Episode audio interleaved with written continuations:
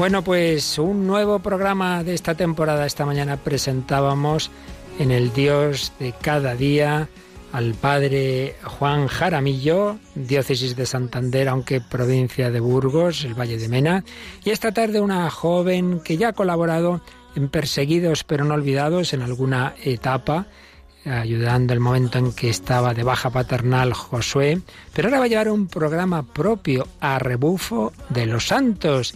Ella nos lo explicó el sábado pasado cuando hicimos la presentación de la programación a rebufo. Ya sabéis, cuando una carrera ciclista uno se pone detrás de otro, pues va cogiendo ese, ese aire que rompe el primero, va a rebufo del primero. Pues nosotros los cristianos vamos, debemos ir a rebufo de los santos. Pues un programa que vamos a tener cada dos viernes, alternándose con otros de la hora feliz. Pero este es un programa para todos, niños, jóvenes, mayores, pero uniendo deporte y deseo de santidad, a rebufo de los santos, hacer caminatas, coger la bici, ir a una ermita, ir aquí, ir allá, pero no simplemente de turismo, sino, sino, pues yendo, pues a, eso, a una peregrinación, a aprender de, de los santos, a aprender de la Virgen, y por eso un programa en el que, por un lado, vamos a tener orientaciones deportivas, eh, cómo hacer tal caminata, cómo ir a tal sitio,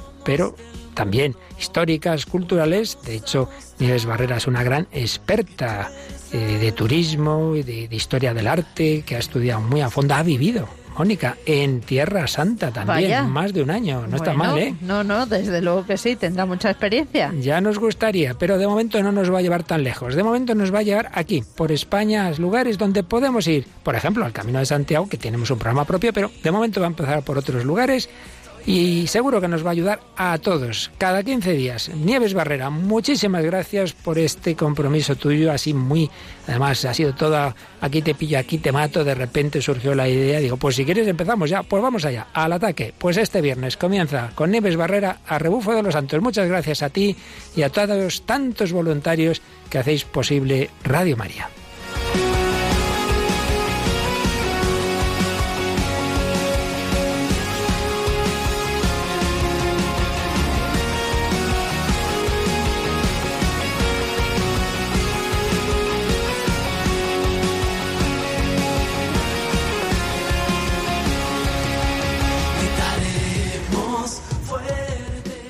Muy buenas y bienvenidos a Rebufo de los Santos, un programa sobre deporte y fe en el que el ejercicio nos acercará a testimonios de tantos cristianos que siguiendo las huellas de Jesús, incluso en medio de las dificultades, son luz para no perdernos en el camino que nos lleva a la verdad, que es Cristo.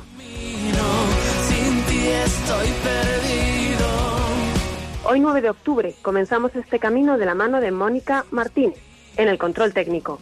Y como compañeros de ruta tenemos a Abel Marín y a Rafael Sánchez, amantes del deporte, que con su experiencia nos acompañarán en las aventuras que traemos, que además de ser planes interesantes, nos ayudan a vivir la fe. Contaremos el origen del nombre del programa, un nombre bastante peculiar. Hablaremos de un plan para los amantes de la bici, una ruta que atraviesa caminos de la zona oeste de Madrid y diferentes paisajes y pueblos llenos de historia y de retos a superar. Que tú eres la verdad. Llegaremos desde Pozuelo hasta Villamanta en bicicleta, donde visitaremos las reliquias de San Dámaso, Santa Maravillas y conoceremos la vida de santos como Santa Catalina de Alejandría, una mujer adelantada a su época, capaz de mover corazones hasta Cristo con sus grandes dotes de comunicación, que junto a su fortaleza de convicciones y sus dones intelectuales le hicieron capaz de defender la verdad y transmitirla incluso a sus más sabios y duros opositores.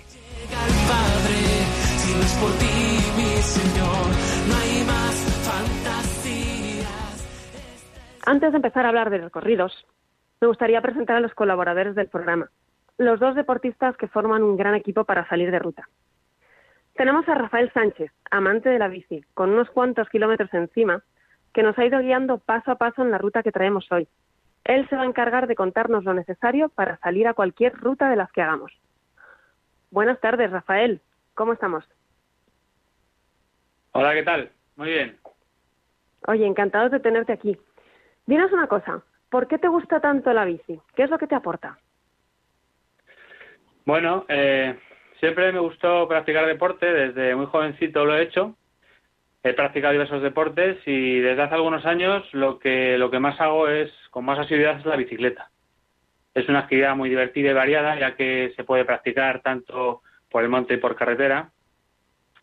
Y bueno, me aporta salud y me aporta también pues desconectar un poco de la rutina diaria que supone el estrés del trabajo y estas cosas.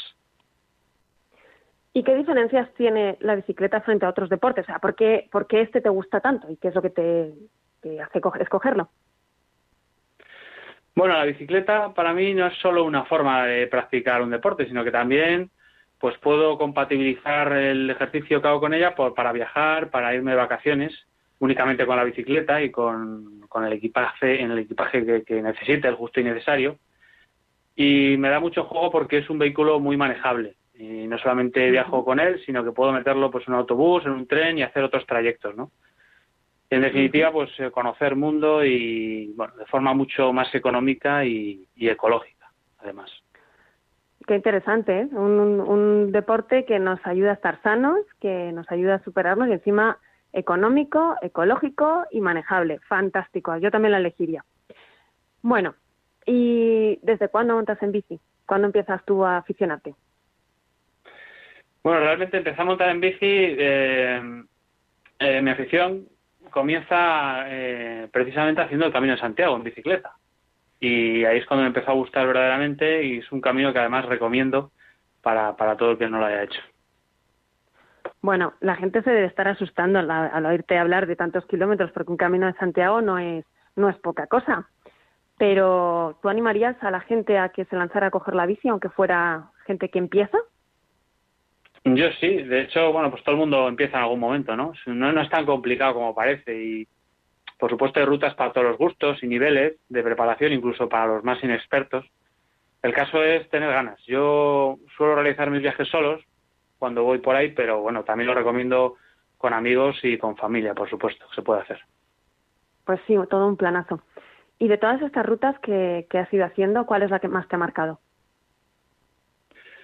Pues yo diría que el Camino de Santiago, porque bueno, lo he hecho ya cuatro veces en bicicleta y la verdad es que aún así siempre estoy dispuesto a repetir.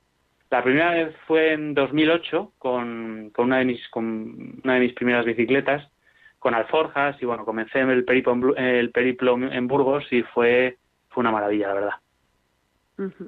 Joder, la verdad es que sí, es es súper bonito hacer el Camino de Santiago. Y hablamos de una ruta religiosa. Luego, ¿tú eres de los que piensan que el deporte acerca a Dios?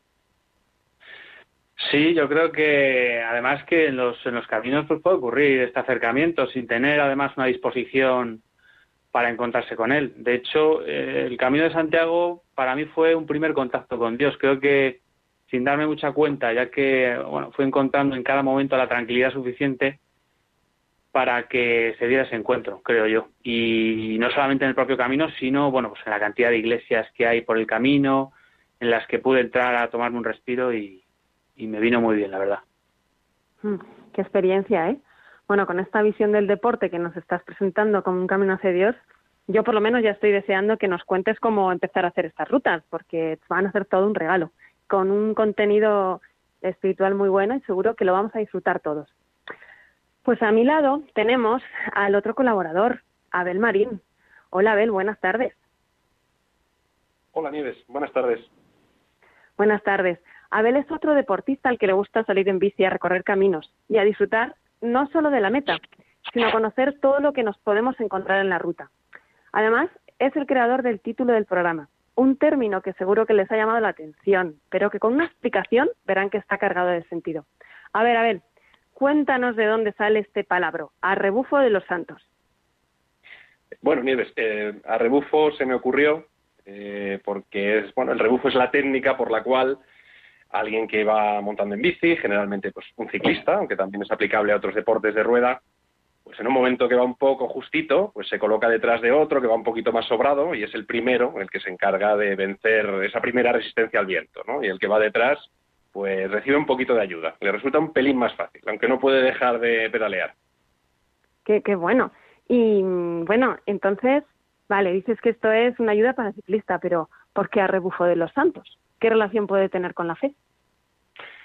Bueno, pues haciendo un paralelismo, en realidad en la vida, pues también hay momentos en los que vamos justitos y cuesta enfrentarse al viento, ¿no? ¿Qué, qué mejor ejemplo que el de las vidas ejemplares de los santos, que nos enseñan cómo llegar a Cristo, que ya conocen el camino, que lo han sufrido, que lo han vivido en sus propias carnes, y bueno, pues nos abren un poquito ese hueco, que aunque no podemos dejar de pedalear, no podemos dejar de caminar, pero sí que nos sirven de ejemplo y bueno, nos pueden enriquecer en cualquier ruta y en la vida misma como camino.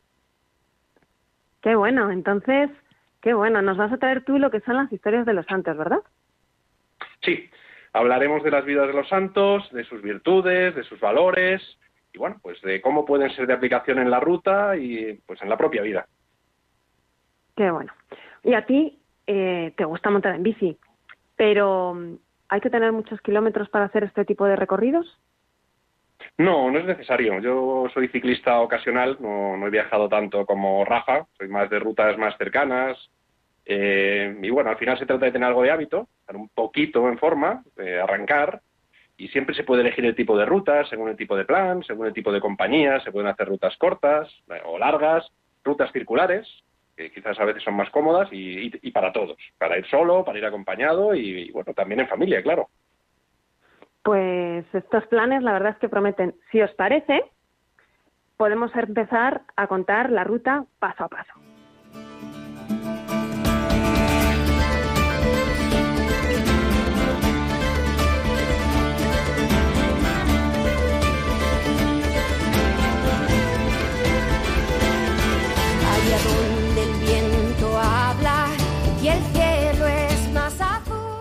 Rafael nos va a contar cómo se prepara una ruta de este tipo y cómo fue la primera que hicimos hace unas semanas, porque tenemos que contar que, que nos juntamos los tres para poder eh, vivir esta ruta y poder contaros cómo ha sido la experiencia. Muy atentos todos a las indicaciones, porque doy fe de que os van a ayudar mucho en cualquier, en cualquier camino que os dispongáis a hacer en bici.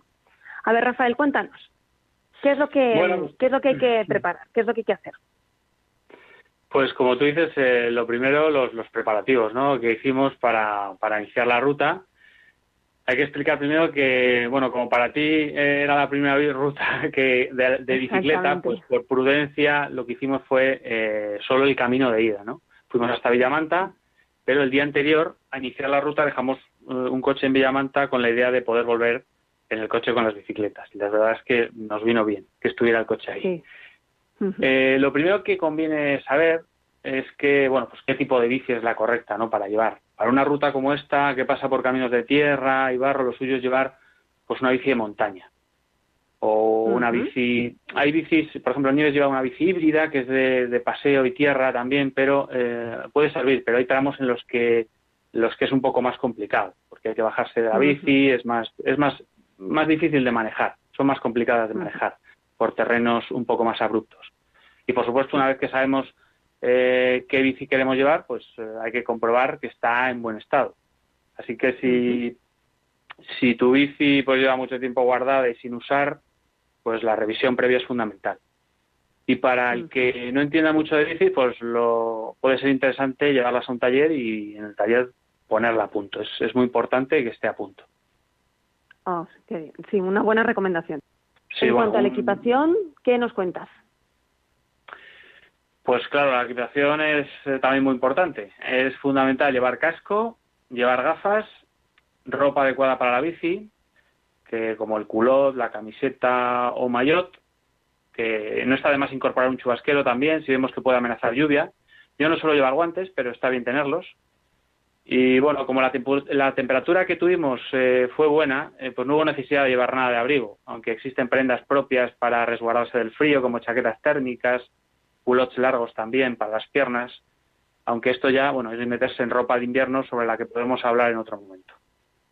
También es fundamental llevar un bidón de agua, por supuesto, y o dos, dependiendo de cada cual, y un poco de vitualla, eh, es decir, alimentos que nos den energía porque el cuerpo la va a necesitar por el camino. Yo recomiendo siempre llevar fruta, plátanos y frutos secos. Tengo que decir a mí que, o sea, en esto que a mí se me olvidó llevar eh, un- unos cuantos frutos secos y bueno, Mm. eh, noté la necesidad de tomar algo gracias a que Rafael tuvo ahí la destreza de prepararlo, me, nos- me pudo dar un poco de fruta y bueno, pues pudimos seguir avanzando, ¿no? Rafael, tengo una, una pregunta. ¿Por qué hay que llevar gafas? Porque mm, así uno piensa... Y Bueno, las gafas a veces, las gafas a veces se suelen descuidar, pero yo creo que es importante eh, porque pueden entrar mosquitos o puede entrar barro en los ojos y los ojos hay que cuidarlos. Bueno, pues tomamos nota de este consejo. ¿Y qué más, qué más, qué más nos cuentas ahora?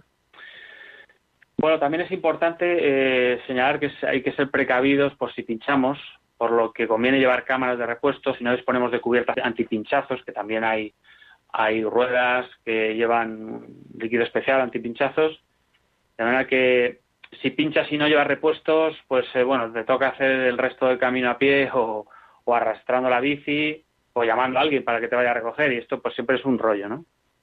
Y bueno, algo muy práctico es, por supuesto, un dispositivo GPS que yo suelo llevar en las rutas que me vaya indicando el camino, en el que eh, en, el- en ese dispositivo se pueden descargar los mapas de las rutas desde Internet, pero si no se dispone de él, se puede usar el móvil perfectamente. Bueno, pues ya nos hemos preparado, tenemos el avituallamiento, tenemos el equipo, la bici, el GPS. Y ahora, ¿cómo es la ruta, Rafael? Pues la ruta que os presentamos es de unos 40 kilómetros eh, hasta allá, hasta Villamanta. No es una ruta complicada, salvo por la cantidad de kilómetros para el que nunca haya hecho esta distancia. El recorrido no entraña dificultad técnica, ya que vamos sobre senderos y caminos por donde pueden pasar las bicis, exceptuando algún punto concreto, pero fácilmente superable, sin más que bajarse de la bici. Yo siempre creo que cuando hay dudas para pasar por algún sendero montado en la bicicleta, lo mejor es bajarse e ir andando con ella pero que yo recuerde solo hubo una pequeña bajada pronunciada de unos 30 metros, pero sin gran dificultad, la verdad. De manera que eh, comenzamos el camino saliendo de Pozuelo, para quien no lo conozca, es un pueblo que está en la zona noreste de Madrid, y desde nuestro punto de encuentro, que fue la iglesia de Santa María Cana, salimos, eh, es una ruta para tomarse todo el día, salimos a las 10 de la mañana y fuimos pues todo el viaje con bastante tranquilidad, la verdad, para llegar a la hora de comer a Diamanta, eso de las eh, dos y media, entre dos y media y tres. Para que os ha- os hagáis una idea, una persona que esté muy habituada a montar en bicicleta la puede hacer a lo mejor en dos horas o dos horas y media, sin, sin hacer paradas. Como digo, eh, salimos de Santa María de Cana hacia Nuevo Pozuelo y tomamos un camino de tierra hasta La Cabaña, que es una población eh, de Pozuelo. Y eh, luego saliendo de La Cabaña tomamos un monte, que, que es el Monte de Boadilla, que nos lleva hasta Boadilla mismamente. Y a continuación seguimos el curso del río Guadarrama, nos topamos y al, en el kilómetro 20 nos topamos con la M501, que es donde, donde el camino se hizo impracticable porque nos encontramos con una cantidad de barro eh, que se juntó con el río, ya que estuvo lloviendo días antes y bueno, eh, un imprevisto que lo tiene cualquiera y esto es lo que también lo que suele dar emoción a estas rutas espirituales, ¿no? Donde sabemos que, que vamos siempre acompañados del Señor, de la mano de la Virgen y que al final es nuestro mejor GPS, la verdad.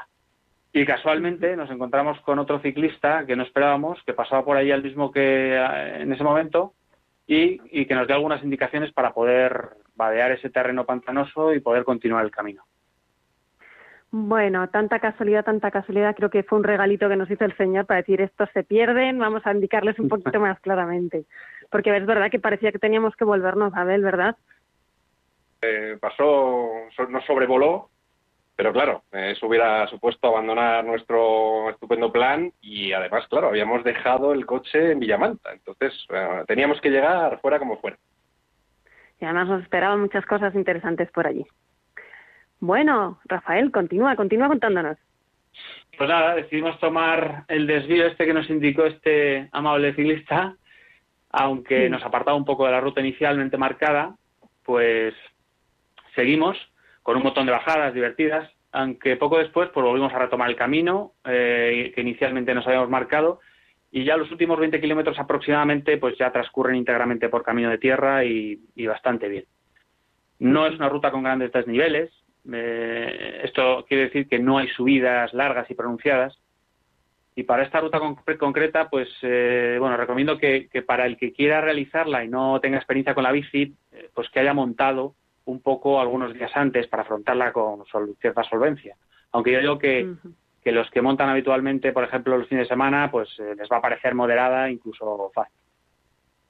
Bueno, pues ahora mismo ya los que nos oyentes que quieran plantearse una ruta así, pues que empiecen a pensar en salir poquito a poco, a dar algún paseito en bici que les va a encantar. Y es verdad que no fue complicada, de verdad que digo, fue para mí la primera ruta un poco larga y, llegamos. E incluso con la bicicleta que no me respondía bien, ¿verdad? Alguna vez me tuve que bajar a caminar, pero siguiendo todas estas indicaciones y con estos guías que tenía, pues no, no había otra que llegar. Es que, es que fue una ruta para, para disfrutar del camino al principio, en el recorrido y al final.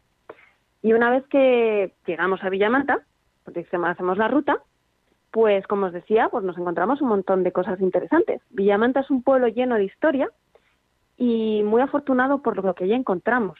Abel nos va a contar qué cantidad de, de cosas interesantes y además, eh, pues a lo que vamos. Eh, vamos a conocer a, a, pues un montón de santos y un montón de gente que nos ayuda espiritualmente.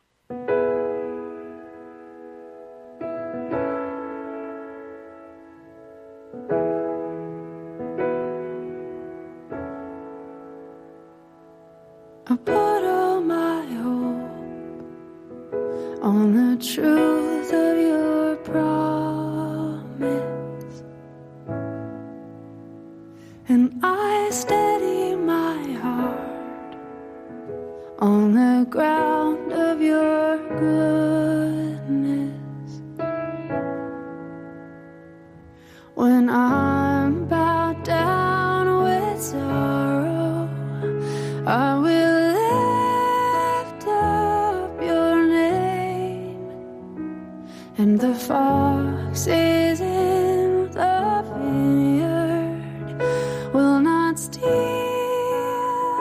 my joy. Bueno, cuéntanos, Abel, ¿qué hemos conocido allí y qué enseñanzas nos pueden llegar a traer?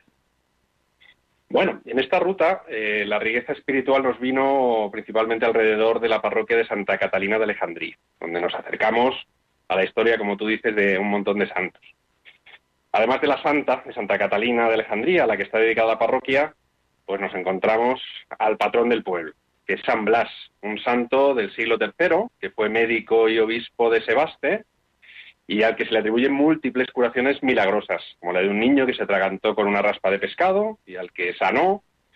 Y bueno, en su camino de fe, una vez eh, orando, fue detenido, fue encarcelado y también allí, en, en su periodo en prisión, curó a compañeros de calabozo, aunque bueno, finalmente fue torturado y decapitado en el siglo IV, pero sin haber renegado de la fe en Cristo en ningún momento. También conocimos a San Damaso, del que hay una reliquia en la parroquia, que fue papa español e implantó una oración muy conocida por todos, el Gloria Patri. Gloria al Padre, al Hijo y al Espíritu Santo, como era en el principio, ahora y siempre, por los siglos de los siglos. Amén. Y además le encargó a San Jerónimo la traducción de la Biblia en latín, conocida como, como Vulgata. Junto a esta reliquia de San Damaso tenemos también la reliquia de Santa Maravillas, que precisamente celebra su festividad el mismo día que San Damaso, el 11 de diciembre. Santa Maravilla es una santa más reciente, del siglo XX, y de ella me gustaría resaltar esta frase aplicable a nuestra vida como ruta hacia el cielo. Fiémonos de Él, que nos lleve por donde quiera y como sea, para que cuanto antes lleguemos a unirnos con Él. Y por último, la vida de Santa Catalina de Alejandría, que es en la que me gustaría pues, hablarles un poquito más extensamente. Porque la historia de Santa Catalina es la de una mujer muy adelantada a su tiempo. Era una joven que nació en Alejandría a finales del siglo III, en el seno de una familia noble, con grandes capacidades intelectuales y un especial don de comunicación, lo que le hicieron capaz de enfrentarse dialécticamente a los sabios y filósofos de su época. Interesante, muy interesante el hecho de que se preocupó por formarse y no se quedó parada. Tenía unos talentos que Dios le había dado y los desarrolló hasta la extenuación, con su inteligencia, su personalidad, su ingenio y, y sobre todo su fortaleza de convicciones, que nunca, nunca cambió de rumbo, siempre siguió hasta el final. Y esto, pues bueno, debería ser de ejemplo para todos hoy, porque lo puso todo al servicio de Dios, no dejaba de hablar del Evangelio allí donde se encontrara e invitaba a todos a seguir a Cristo sin ningún tipo de reparo. Cosa que hoy, pues nos cuesta un poquito más, incluso en ámbitos más amables. Y bueno, de hecho, en la época de persecuciones, eh, en la época del emperador Maximino, eh, la arrestaron, no solo por no querer ofrecer sacrificios a los dioses, sino que se plantó allí y dijo, no, yo no voy a ofrecer sacrificios y es más, os voy a convencer de por qué tenéis que seguir el camino de Dios. Y bueno, y tanto fue así que convenció al emperador, no le convenció, pero el emperador no fue capaz de rebatirla y, la emplazó a debate con el consejo de expertos del emperador que finalmente se convirtieron. Es decir, que allí puso en marcha toda su capacidad de convicción, toda su fe, y, y acaba convirtiendo a la gente por atracción, por cómo ella explicaba y compartía su fe. Tanto es así que, bueno, finalmente fue encarcelada, torturada, pero ni siquiera en la cárcel dejaba de hablar de Dios a los que la rodeaban. Y, de, hecho, durante su vida en prisión, llegó a convertir a los soldados del emperador, porque la, la visitaban, al final atraía a la gente, en parte supongo que por intentar convencerla, pero en parte seguramente por porque le sentaba bien lo que de ella oían, ¿no? Y al final, pues bueno, el emperador tomó la decisión de que no podía con ella de ninguna de las formas y lo único que le quedó fue decapitarla, junto con los soldados y por causa de su fe. El cuerpo fue enterrado en el monte Sinaí, donde acuden muchos peregrinos ya desde los primeros siglos. Entonces, bueno, cabe destacar esa fuerza de convicciones, esa capacidad evangelizadora, esa curiosidad que levantaba, esa atracción que levantaba en la gente hablando de Dios, hablando de la fe. Algo muy valiente y desde luego que requiere muchísima fortaleza. Y también perseverancia, sin duda, ¿no? Llegar hasta ese extremo de ser capaz de, entregar la vida, ¿no? Eh, entregar la vida por la fe. Eh, esa perseverancia, bueno, pues la ha hecho patrona de estudiantes, patrona de filósofos, teólogos, predicadores, abogados, juristas y también de solteras, de las solteras. Pues hay que decir que entregó su corazón a Cristo, llegando a rechazar a interesantes pretendientes. Qué interesante, ¿no? Qué, mujer tan, tan actual. Yo me imagino a Santa Catalina, que, que, debía ser como, pues como una chica de ahora, una universitaria, por ejemplo, ¿no? Dedicada a formarse, a adquirir el mayor, la mayor cantidad de conocimientos y además ponerlos al servicio de, de, de al servicio de Dios, porque ya evangelizaba, ¿no? Qué, qué capacidad.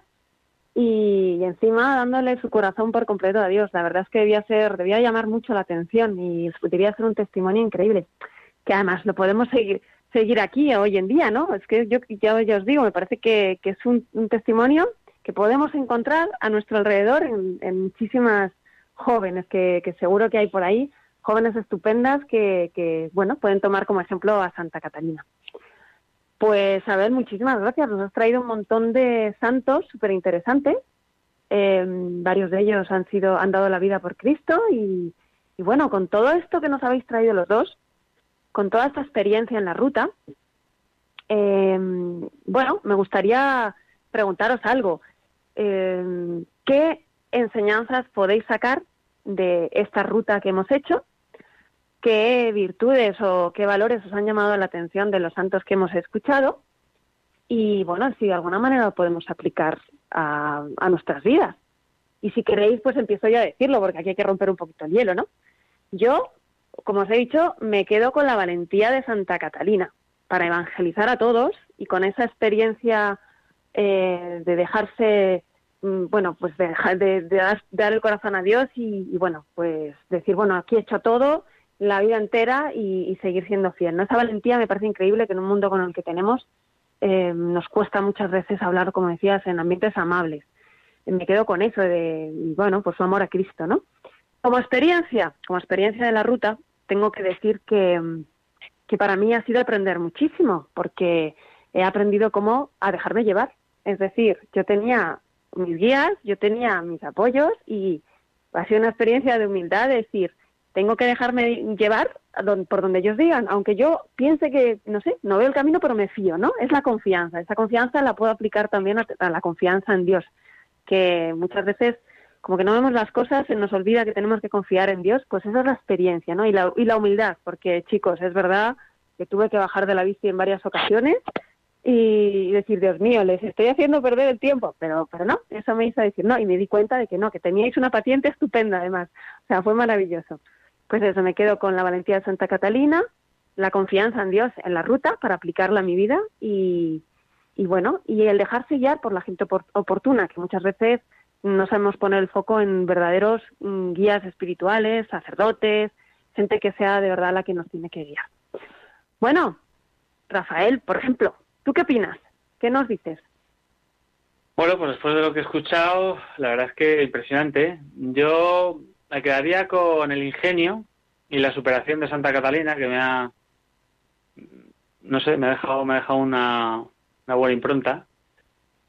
La superación ante la adversidad y el ingenio porque, bueno, pudimos salir del barrizal aquel, no sabemos muy bien cómo, gracias a encontrarnos aquel ciclista que nos indicó la alternativa de, de- de otro camino que había.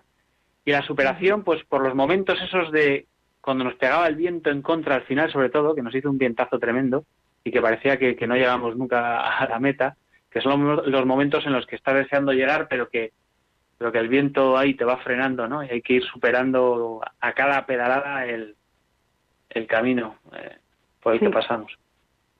Sí que la vida está llena de dificultades, ¿no? Que te van frenando, pero ahí estamos todos. Mm. Abel, ¿y tú qué nos puedes decir? ¿Qué es lo que más te ha llamado la atención?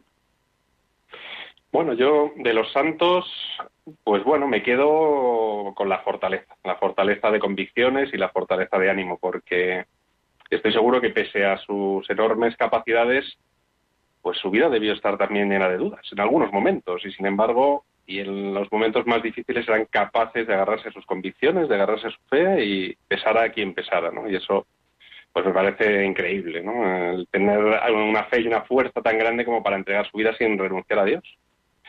Y bueno, de la ruta, de la ruta me veo obligado a hacer un paralelismo, ¿no? Porque lo que tú decías antes, que te faltó algo de alimento en un momento dado, que gracias a que Rafa fue un poco más previsor que, que nosotros dos, pues pudimos comer algo, ¿no? Y es cierto que en la ruta, en el camino hay que tener alimento, pero es, es obligatorio decir que se necesita también alimento espiritual. En la ruta de la vida necesitamos, en este camino, un alimento que nos guíe, que nos rellene el espíritu de cosas buenas y ese alimento pues lo tenemos a nuestra disposición en los sacramentos, como fuente inagotable de energía para el espíritu. Pues nos tenemos que alimentar de lo material y también de lo espiritual. Qué buena, qué buena comparación, es verdad. Cuántas veces nos falta el, el alimentarnos bien espiritualmente. Pues vamos a ponerlo en marcha, ¿eh? Vamos a ponerlo en marcha. Bueno, pues hasta aquí la ruta de hoy. Una ruta interesante, divertida, muy recomendable. Y ya con estas indicaciones y estos consejos que hemos tenido, creo que podemos intentar lanzarnos, ¿no?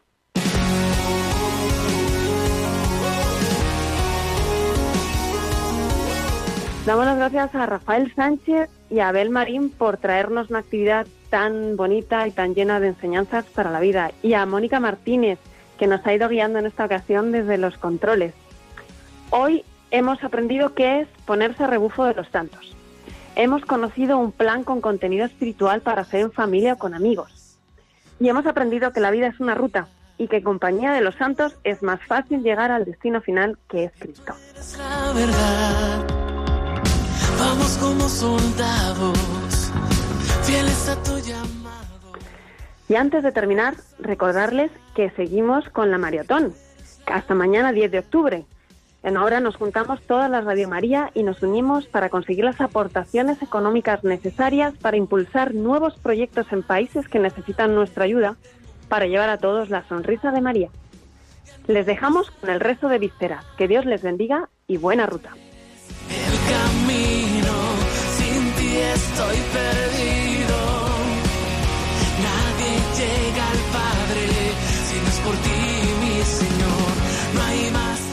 A rebufo de los santos, con Nieves Barrera.